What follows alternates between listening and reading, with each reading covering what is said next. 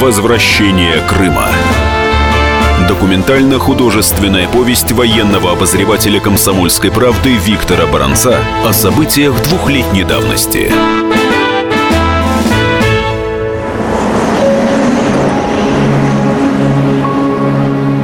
О крымской весне 2014 года уже много рассказано, написано и показано по телевидению. Вроде ничего нового и не добавить, но это только так кажется.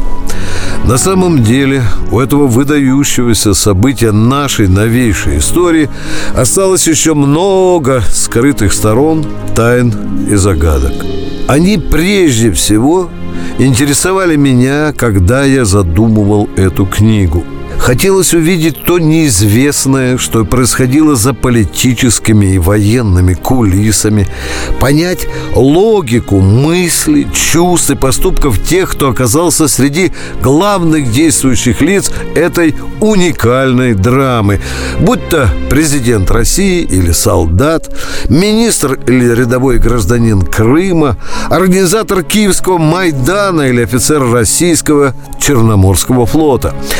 А заодно я пытался найти ответы на вопросы, вокруг которых и в России, и на Украине, и в других странах до сих пор идут яростные споры политиков и простых людей.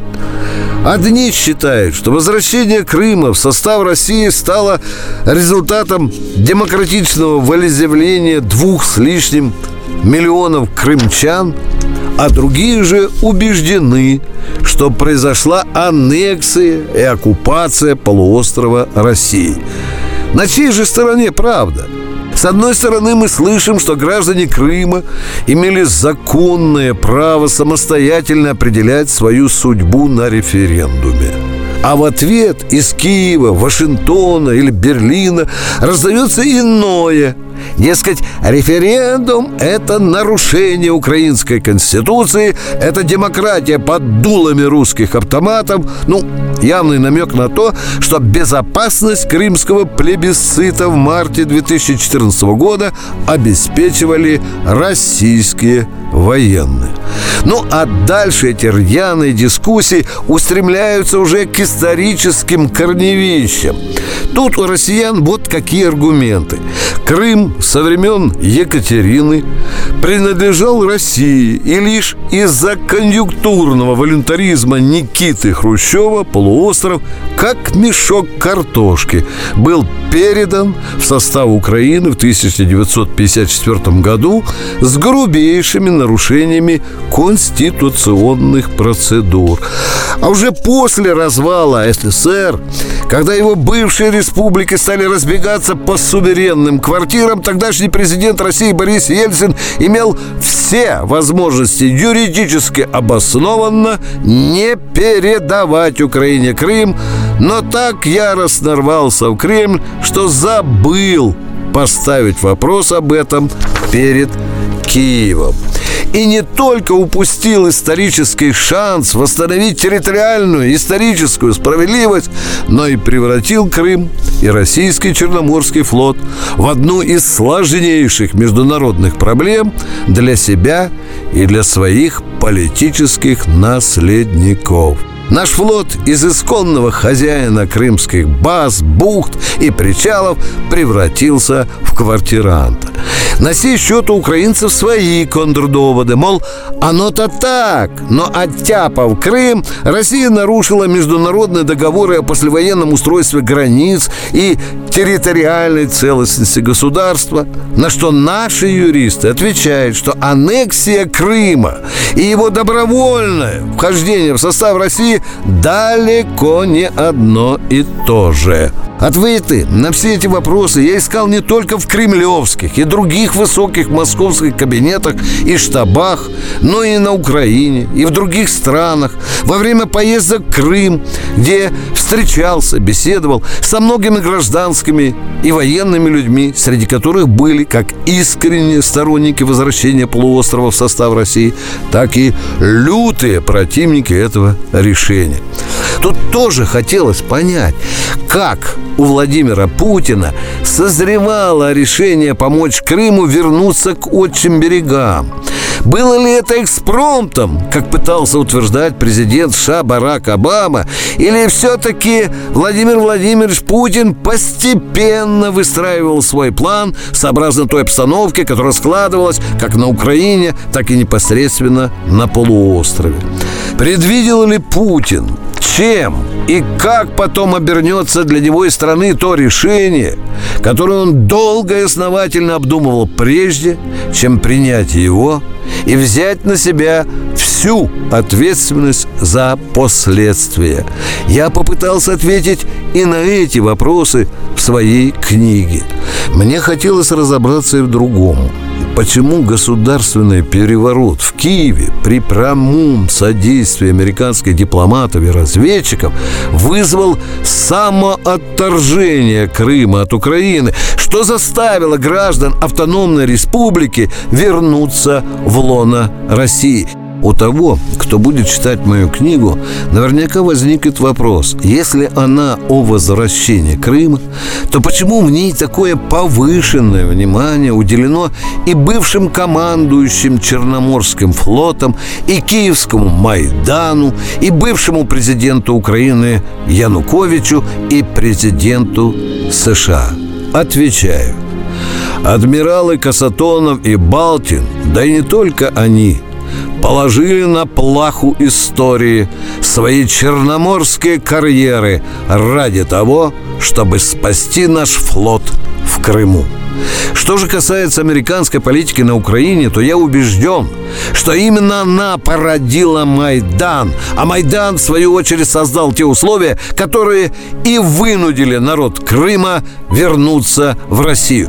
Какие расчеты были у Кремля, когда украинский президент оказался в Крыму с помощью российских спецназовцев, посланных ему на выручку по приказу Путина? В феврале-марте 2014 года в Крыму было очень много предпосылок для того, чтобы и там повторились и Майдан, и гражданская война, возможно, еще более жестокая, чем в Киеве или на юго-востоке Украины. Но российские военные вместе с ополченцами полуострова уберегли Крым от этой страшной беды как по приказу президента, Верховного главкомандующего вооруженными силами России в Минобороны и Генштабе готовилась уникальная охранная операция на полуострове. Как она проводилась? Откуда возникли? Кто они? Те легендарные, вежливые люди, действия которых резко подняли авторитет армии в обществе на небывалую высоту. В книге я попытался дать ответы и на эти вопросы. Многие зарубежные политики, военные, специалисты, разведслужб признали, что действия российской армии во время Крымской операции, спланированные руководством Минобороны и Генштаба и утвержденные Верховным главнокомандующим, были в высшей степени профессиональными по всем компонентам, начиная со скрытого сосредоточения войск и скорости их переброски в Крым и заканчивая грамотным и решительным блокированием украинских частей при взаимодействии с силами крымской самообороны. Что же происходило в те февральско-мартовские дни 2014 года в Кремле, в Минобороны, в Генштабе, в штабе Черноморского флота, в посольстве США на Украине? Я тоже попытался дать ответы и на эти вопросы. Полтора десятка разведслужб США прозевали хорошо замаскированную и стремительную операцию российских войск в Крыму, что вызвало гнев Барака Обамы, Конгресса и американской прессы. Благодаря своим источникам США, я попытался воссоздать картину тех дней, когда хозяин Белого дома, попавший под кинжальный огонь критики, метал громы и молнии в свои спецслужбы и снял с должностей целую группу проспавших Крым сановитых руководителей разведок. Читатель книги неизбежно задастся вопросом, где здесь грань между достоверными фактами и домыслами автора – Объясняю, здесь нет вымышленных персонажей. Изменены лишь фамилии некоторых из них, а также офицеров и солдат одного из батальонов специального назначения Главного разведуправления Генштаба Вооруженных сил России. Изменил я также и способы получения нашей разведкой некоторых секретных документов и сведений за рубежом. Некоторые из них приводятся в книге.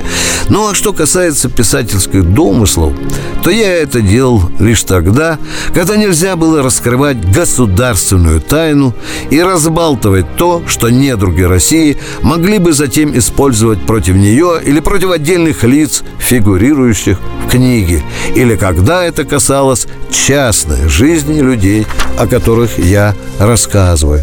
Однако все это принципиально не меняет сути описываемых событий. Ну, а в остальном, как модно говорить в таких случаях, все совпадения случайны. Продолжим через несколько минут. Не переключайтесь.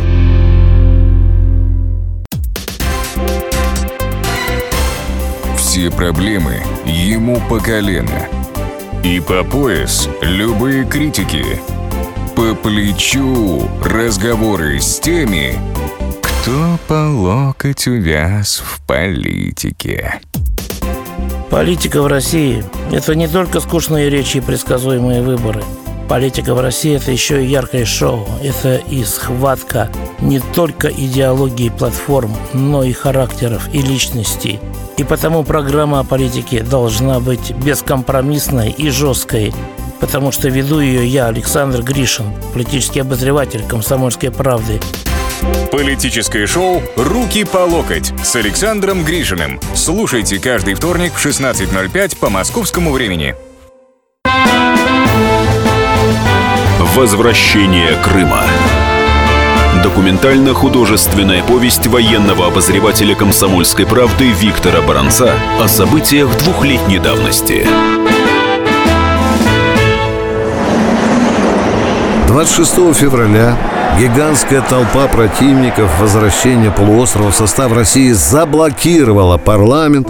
Среди них были ориентированы на Киев местные татары, сторонники Меджлиса, активисты крымского филиала партии «Свобода», а также наехавшие в Симферополь ультранационалисты из правого сектора Национальной гвардии, боевики из организации «Трезуб» имени Степана Бандеры, которыми управляли так называемые «десятники» и «сотники», командовавшие командовавшие евробандитами на Майдане столицы Украины во время вооруженного переворота.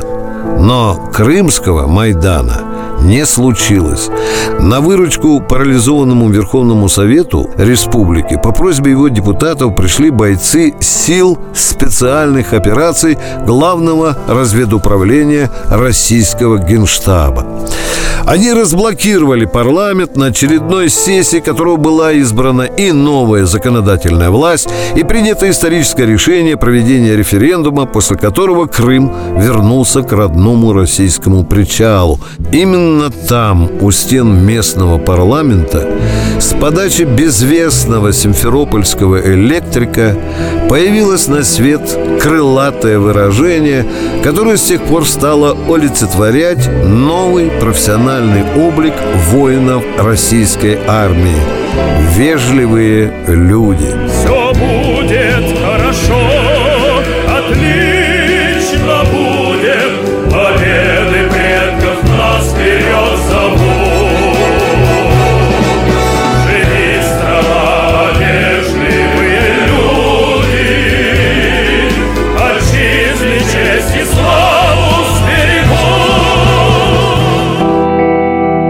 Вежливые люди. В казарме 810-й бригады морской пехоты Черноморского флота спецназовцы облачались в новенькую, пахнущую складским нафталином военную форму. Офицеры, сержанты и рядовые контрактники выглядели в ней разжалованными. Знаков различия не было ни у кого. Старая, еще не слишком заношенная форма была аккуратно сложена на табуретках. Рядовой Скворцов с курткой и брюками заглянул в бытовку. Там лейтенант Шорин старательно наглаживал одежку пшикающим утюгом. Андрей сел на табуретку, ожидая очереди. Сказал, товарищ лейтенант, у меня такое впечатление, что мы собираемся не на задание, а на свадьбу. Шорин, ты о чем это? Скворцов, о нашем прикиде. Навье же суперское Я такого раньше не видел Причем выдали-то раньше срока А я ведь свою очередную повседневку еще и полгода не потаскал Шорин Эх, скворец, скворец Мышление твое узкое, как бутерброд в буфете Я что сегодня на инструктаже говорил? Что мы должны появиться перед крымским народом во всем блеске чтобы ты, ты одним внешним видом своим внушал согражданам восхищение и страх противнику. И, может быть, эта камуфа когда-нибудь будет в музее висеть под стеклом с табличкой внизу. В этой форме рядовой контрактной службы Скворцов Андрей Михайлович весной 2014 года участвовал в историческом возвращении Крыма. Так что готовься. Ветер эпохальных событий дует нам в лицо. Возвращение Крыма. Читает автор Виктор Бронец. После обеда командир роты капитан Александр Ушаков построил подразделение, приказал взводным еще раз проверить прикид и сдать ему удостоверение личности офицеров и военные билеты. Несколько рядовых бойцов, как и вчера, подвешивали к потолку казармы большой белый экран и налаживали кинопроектор. Рядом стояли два капитана, второго и третьего ранга из управления разведки флота и гренадерского роста полковник главного разведуправления. Скворцов уже знал его. То был полковник Тамин, командующий силами специальных операций. Строй спецназовцев уважительно поглядывал на него. Во время тренировок на полигоне полковник давал фору даже лучшим ротным снайперам во время стрельбы из всех видов оружия, которое только было в роте. Многие уже знали, что полковник Тамин со вторым взводом спасал Януковича на российско-украинской границе, где была засада, где один из наших офицеров был ранен во время обстрела броника командующего, на котором он прикрыл отход колонны автомашин с украинским президентом и его личной охраны. Знали и то, что Тамин приказал водителю броника гнать машину с раненым офицером к вертолету, поджидавшего группу командующего у границы. А сам с несколькими бойцами остался на дороге, чтобы отрезать огнем гнавшихся за Януковичем. Негромко отдав последнее указание ротному, полковник Тамин ушел. А капитан Ушаков, заложив руки за спину, важным, наполеоновским шагом неспешно прохаживался перед строем. Затем остановился и зычно сказал «Рота, смирно! Слушать сюда! Время Че, к которому мы готовились, наступает. Я уже говорил и повторяю снова. Нам поручена очень важная и очень трудная государственная задача. Я бы даже сказал, что это историческая задача. Россия, Крым, президент, министр обороны, начальник генштаба, наш командующий, комбат и я Повторяю, и я в том числе верим в вас и надеемся на вас. Я хочу, чтобы каждый из вас, как свою фамилию усвоил, российский солдат здесь, в Крыму, стоит на земле, которая на три метра вглубь пропитана кровью его предков. Ваших и моих предков. По великой дурости политических недоумков 60 лет назад русский Крым был отдан Украине. Он жил в ней как квартирант, как пасынок, как пленный, как гастарбайтер. А теперь, когда киевская хунта устроила военный переворот, когда эти майданутые хотят навести на Украине и здесь, в Крыму, свои бандеровские порядки, народ Крыма хочет вернуться в Россию. И наша священная задача – помочь ему.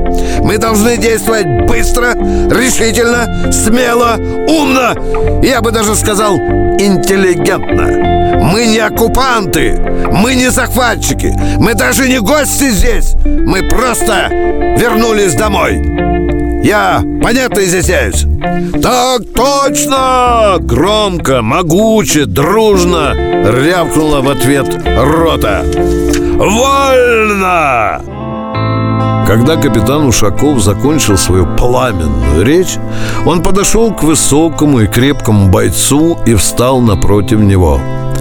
«Рядовой Скворцов!» Тут же, как положено по уставу, представился боец, приняв стойку смирно. Лицо капитана сделалось строгим. Он суровым голосом сказал «У меня в роте такие не служат, хотя у тебя и приятная весенняя фамилия». Виноват, товарищ капитан, виноват. Я весна. Каждый боец роты спецназа имел свой позывной. Ну, весна, доложи свои задачи. Скворцов на одном духу выпалил. По условленному сигналу «Щуки» покидаю кузов машины и следом за громом и вальсом проникаю в здание через окно номер 4 в левом крыле на первом этаже. Затем по боковой лестнице номер 2 в составе группы спускаюсь в подвал, беру под охрану пункт управления электротеплоснабжением. Причем либо сопротивление оружия не применяю, только в случае прямой угрозы жизни. Капитан остался доволен таким ответом.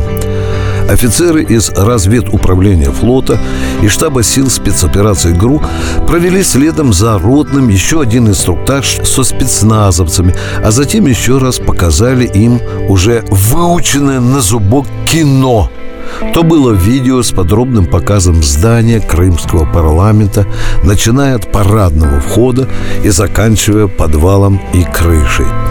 По плану операции один взвод роты должен был действовать в гражданке. Во главе его шли сразу два полковника в форме офицеров службы безпеки Украины и милиции. Они репетировали свои действия в комнате отдыха. Чужая форма сидела на них безупречно, а фальшивые личные документы были безукоризненно убедительными. ГРУ очень искусные мастера по этой части. Продолжим через несколько минут. Не переключайтесь. Специальный проект «Радио Комсомольская правда». Что будет? Сегодня мы говорим о том, что будет завтра. Ведущие эксперты и политики делают свои прогнозы. В эфире Владимир Сунгоркин и Александр Яковлев. Программу «Что будет?» слушайте каждую среду в 19.05 по московскому времени. Возвращение Крыма. Документально-художественная повесть военного обозревателя «Комсомольской правды» Виктора Баранца о событиях двухлетней давности.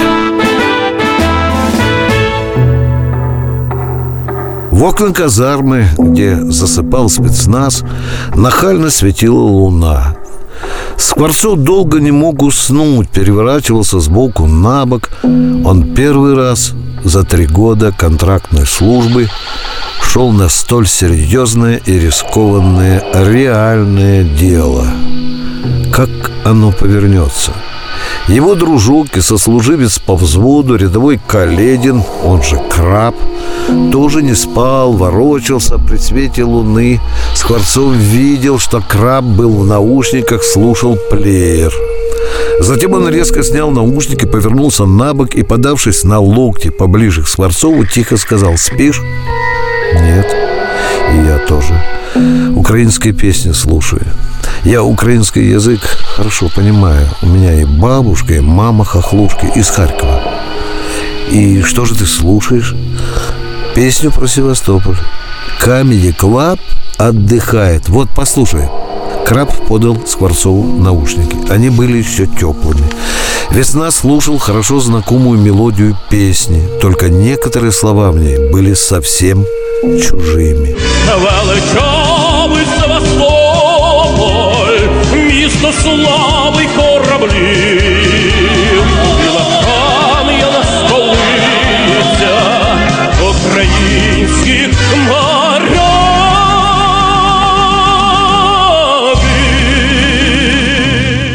Величавий Севастополь, місто слави й кораблів, Белокам'яна столица украинских моряків. Скворцов еле сдержался от смеха. Сказал шепотом.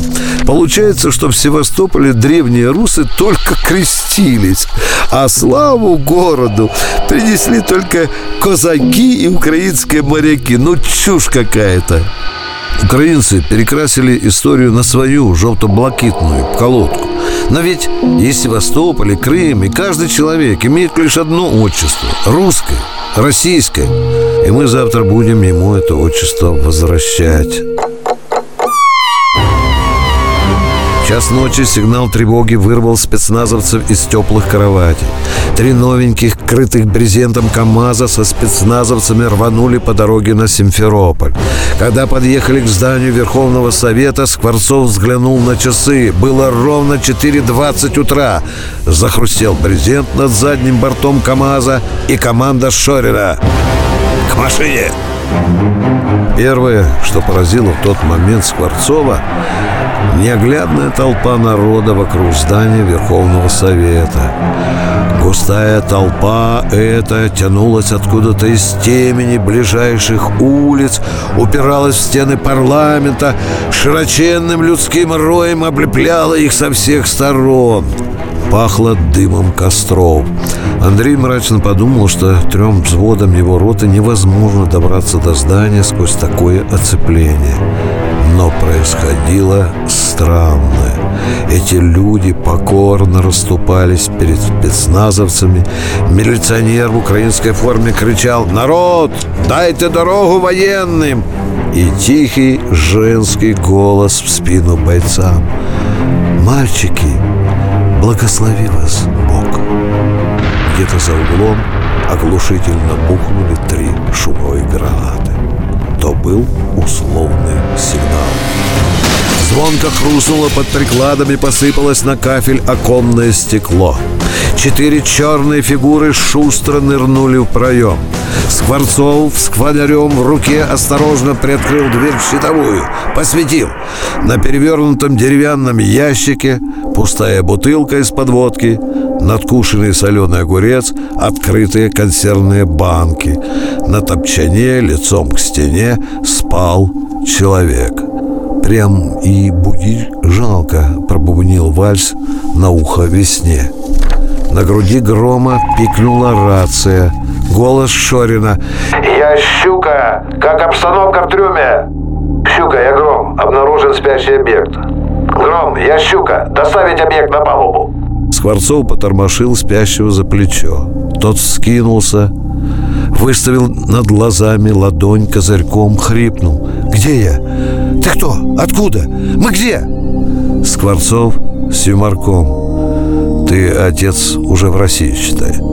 Человек резко откинул одеяло, сел, потряс седой головой, потянул руку к стене, щелкнул выключателем, испуганно оглядел людей с автоматами, облизал пересохшие губы, сказал тяжелым, хмельным голосом «Кто вы?» «Скворцов, русские мы, батя, русские». Мужчина недоверчиво «А Бандеры с Татарвой где? Они же меня домой три дня не выпускали!» Скворцов «Все, все, нету тут их больше». Голос человека дрожал. «Мальчики, русские, родные мои, я же вас двадцать лет ждал!» Скворцов помог мужчине одеться и вывел его на первый этаж, к центральному входу. Там услышал громкий голос Ушакова, стоявшего посреди толпы гражданских людей, окруживших его. Значит так, дорогие сограждане, от имени Российской Федерации я своим приказом всем объявляю выходной. Приятного отдыха! К седому мужчине бросилась блондинка в черном пальто. Следом за ней семенил потлатый парень с телекамерой на плече.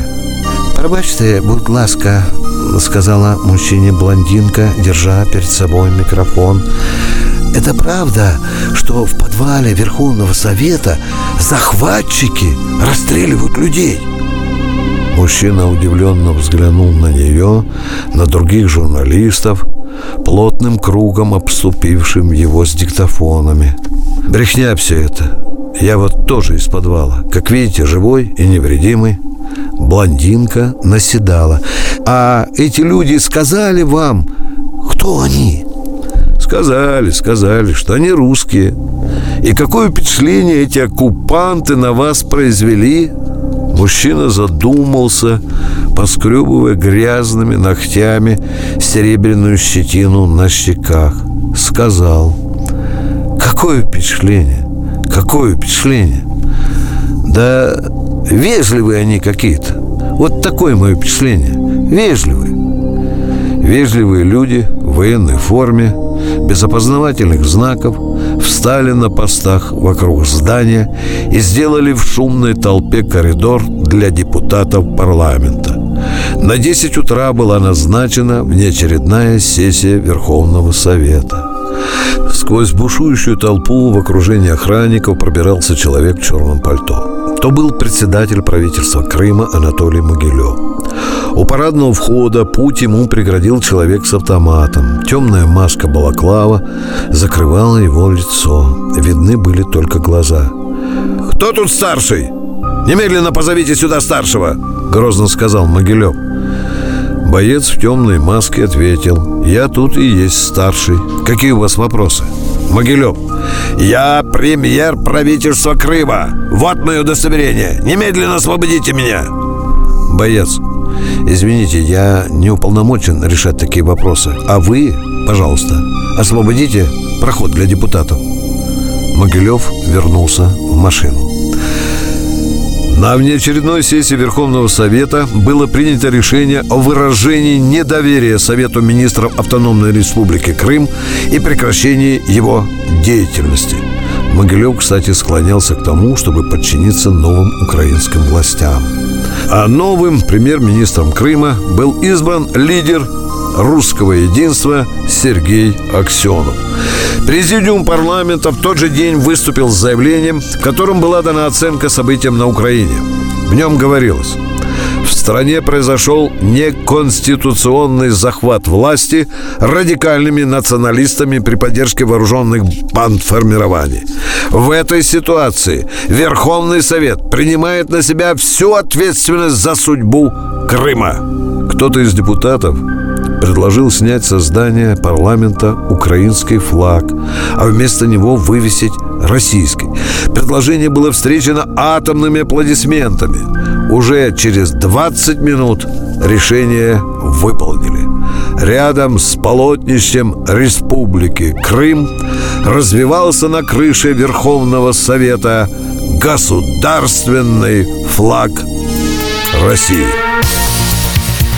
26 февраля 2015 года, ровно через год после крымских событий, в которых значительную роль сыграли вежливые люди, президент России Владимир Путин подписал указ номер 103 об установлении нового профессионального праздника военных Дня сил специальных операций.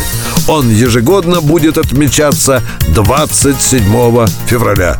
Именно в тот день, 27 февраля 2014 года, и произошли описанные здесь события. Возвращение Крыма. Документально-художественная повесть военного обозревателя комсомольской правды Виктора Баранца о событиях двухлетней давности. Спорт после ужина. На радио «Комсомольская правда». Меня зовут Евгений Зичковский. И на выходных я занимаюсь спортом. Ну как занимаюсь? Слежу за спортивными событиями. Так что для меня понедельник – день тяжелый вдвойне. Но я все равно расскажу вам о главных новостях из мира спорта.